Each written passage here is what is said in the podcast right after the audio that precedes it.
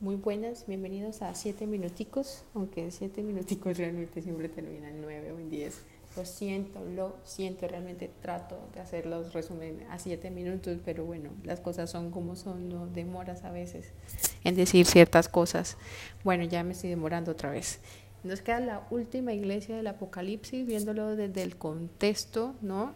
Eh, ya saben que, vuelvo y repito, el Apocalipsis no es literal, no tenemos que tomar las cosas de la Biblia a literal, tienen un contexto y tienen un fundamento en el momento en el que se realizan, entonces ya, o sea, veámosla como desde ese contexto y por qué es importante que Jesús le hablara a esas personas en ese momento.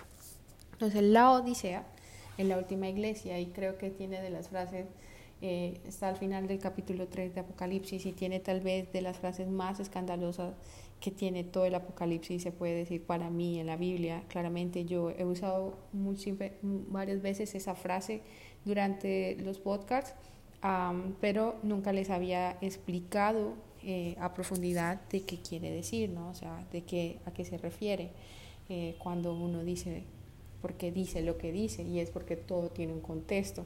Pero bueno, vamos a leer Apocalipsis 3, versículo 14. Escribe el ángel de la iglesia de la Odisea. Esto dice el amén, el testigo fiel y veraz, el soberano de la creación de Dios. Conozco tus obras, sé que no eres ni frío ni caliente. Ojalá fueras lo uno o lo otro. Por tanto, como no eres ni frío ni caliente, sino tibio, estoy por vomitarte de mi boca. Dices, soy rico, me he enriquecido y no me hace falta nada, pero no te das cuenta cuán infeliz y miserable, pobre, ciego y desnudo eres tú. Por eso te aconsejo que de mí compres oro refinado por el fuego, para que te hagas rico, ropas blancas para que te vistas y cura tu vergonzosa desnudez, y colirio para que te lo pongas en los ojos y, recubras la, y recobres la vista yo reprendo y disciplino a todos los que amo, por tanto sé fervoroso y arrepiéntate. Mira que estoy a la puerta y llamo, y si alguno oye mi voz y abre la puerta, entraré y cenaré con él y él conmigo. Al que salga vencedor le daré el derecho de sentarse conmigo en mi trono, como también yo vencí y me senté con mi Padre en su trono. El que tenga oídos, que oiga lo que el Espíritu dice a las iglesias. ¡Wow! Fuerte, ¿no? Bueno, ya con esto terminamos. Es la última iglesia que aparece em, en, el Apocalipsis, pero como siempre les voy a dar algo de contexto. La Odisea se encontraba en dos puntos equidistantes a dos pueblos. El primero tenía aguas termales, lo cual hacía que tuviera agua caliente. Y esta agua caliente tenía unos minerales, estaba rica en minerales y muchas personas acudían allí para que eh, eh, con estos baños pues, se curaran de enfermedades de la piel eh, o infecciones locales. Entonces era un agua muy bendecida, muy enriquecida y si lo tomaban pues también tenía como comer agua con minerales. mejoraban de ciertos aspectos, o sea, si estaban con malnutrición o algo así, mejoraban mucho. Eso era hacia el sur de la Odisea, pero hacia el norte de la Odisea había un pueblo que tenía agua fría, muy fría también, provenía de manantiales y era fría. Entonces tú imagínate que estás en Odisea con tremendo calor que hace allí en Asia Meridional eh, y en Asia Menor. Y tú ir a este pueblo que tenía agua fría realmente era refrescante. Y las personas que estaban allí eran muy estrategas del río, sumergían allí carnes o productos lácteos, entonces por el agua que era tan fría, pues conservaban los alimentos. Y en el medio de ellas estaba la Odisea. La Odisea no estaba ni al sur que tenía aguas calientes y poderosas y sanatorias, ni tampoco estaba al norte que tenía agua fría y que era refrescante y que servía también como un congelador eh, para refrigerar cosas, sino que estaba en la mitad. Las personas de la Odisea eran bastante inteligentes, sabían algo de ingeniería y crearon unos conductos para traer agua desde el norte, agua fría y también del sur, pero estos conductos eh, que se hicieron con cemento, ladrillo, estaban recubiertos de cal en el interior y el agua no llegaba ni fría ni caliente y provocaba náuseas, vómito, pero era porque estaba con cal y la cal, pues, para aquellos que no lo sepan, eh, produce náuseas. Si tomas agua contaminada con cal, te produce náusea, vómito. Entonces, como pueden ver, eso tenía un contexto, ¿no? O sea, dice la Odisea, tú que no eres ni fría ni caliente, te vomitaré. Pero era porque no producía ningún beneficio realmente a lo que hace metáfora. Esto era sobre la situación respecto al agua que tenía la Odisea. A pesar de que sí, esa misma frase sirve para decir que uno debe tener una posición frente a, eh, realmente estaba basada sobre un contexto en la que ah, la Odisea se sentía poderosa porque tenía forma de crear acueductos y realmente su acueducto era malo porque utilizaron una mala técnica que fue recubrir con cal, lo que provocaba vómito a las personas que tomaban esa agua.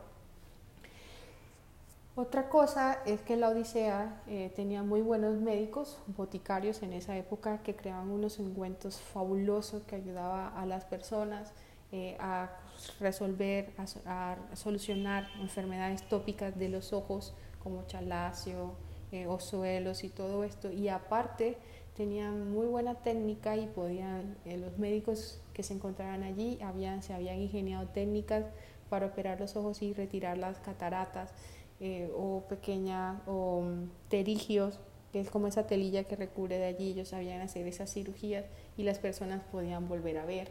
Por eso era que era muy famosa la Odisea, o sea, por sus acueductos y eh, también porque tenían la medicina en la parte oftalmológica había avanzado mucho. Pero llama la curiosidad, ¿no? Porque Jesús les dice, o sea, es tan tajante con ellos que les dice, em, plan, como, vístete. Eh, eh, les dice como dicen que son ricos, pero no son ricos. Realmente la Odisea tenía mucho dinero, ya les dije, o sea, hacer cirugía de ojos en esa época era costoso. Y aparte, pues saber todo esto de acueducto, pues también era muy costoso. Igual no todas las aguas que te dan ganas de vomitar, pero sí. Eh, y tenía mucho dinero por eso, pero miren que Jesús les toca allí, dice que eres rico, pero no eres rico, y dice que tienes ropas blancas, pero no las tienes, y dice que puedes ver, pero no ves, es por eso, haciendo pues homología esto de que sabían mucho sobre los ojos, em, pero realmente no eres nada de eso. Y es porque la Odisea le dio en cierta manera la espalda a Dios. Cuando habían en ese proceso de crecimiento, estaba muy de la mano de Dios y una vez alcanzaron todas estas riquezas y pudieron controlar estas nuevas tecnologías que ellos estaban creando, eh, se apartaron y no continuaron. Y por eso es que están rechazados. Creo que de las siete iglesias que hablamos es donde el mensaje es un poco más contundente y un poco más fuerte. Pero es por eso mismo. Y es lo mismo que hablábamos con la iglesia de Sartes. Había alcanzado cierto privilegio y se creían intocables, pero realmente no. Realmente eres fácil de fallar, eres fácil de caer.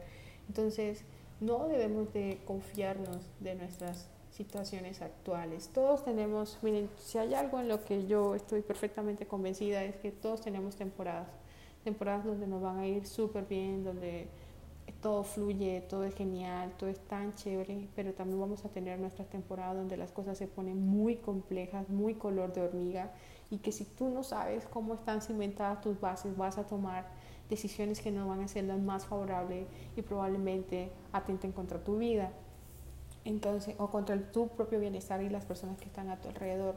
Pero soy una convencida que a pesar de que tú tengas si, tus circunstancias, sus situaciones súper, súper complicadas, si tu fe y tu mirada, tus ojos están guardados en Dios y tu corazón está en Él, perfectamente vas a poder superar cualquier adversidad que se te venga. En serio, te lo prometo. Yo muy pocas veces suelo decir te lo prometo porque tengo algo como muy complicado con esa palabra, pero te prometo que es así. O sea, si en serio tú siempre tienes tu fe guardada en Él, así vengan tiempos buenos o tiempos malos, tú vas a saber sortearlas.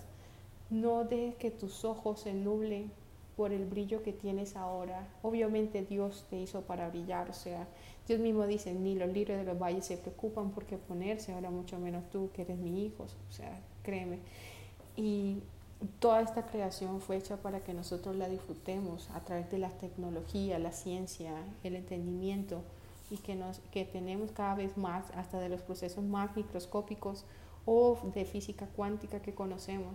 Pero lo cierto es que a pesar de que sepamos todo lo que sabemos y tengamos todo lo que tenemos, seguimos siendo vulnerables. En cualquier momento llega una nueva pandemia, en cualquier momento afrontamos nuevas situaciones, pero si recordamos en quién está nuestra confianza y quién es nuestro territorio, nuestro terreno, nuestra base, probablemente la sepamos sortear y no tengamos que ser vistos como fríos o calientes, ni tibios, que peor, sino que en serio tengamos una posición frente a. Yo creo que lo que más me enseña esta iglesia es que debemos tener posiciones frente a. Mm, en mi caso personal, pues yo creo en Dios, obviamente, eh, pero soy feminista y también practico meditación y ya tendremos un podcast para hablar sobre meditación, pero también eh, soy ecologista y también apoyo algunas causales del aborto, no lo tomen a mal, creo que tendremos un podcast sobre eso, pero tengo una posición frente a, y no es por justificarme, pero creo que se toman bajo algunas circunstancias. Y mm, es eso, o sea, el día de hoy lo que te ofrece el mundo, qué posición tú tienes frente a. Nada no es lícito. Pablo lo dice, nada nos es malo, más no todo nos conviene. Bueno, con eso terminamos las iglesias. Espero eh, que les haya servido mucho. Se vienen temas muy geniales. Eh, el próximo podcast es hablar sobre meditación, alimentación, trastorno depresivo. Creo que tendré alguna persona invitada que realmente le conozco y le amo mucho y nos va a ayudar mucho con el tema. Entonces, nada, te envío un fuerte abrazo y meditemos. Preguntémonos en qué estamos poniendo nuestra mirada.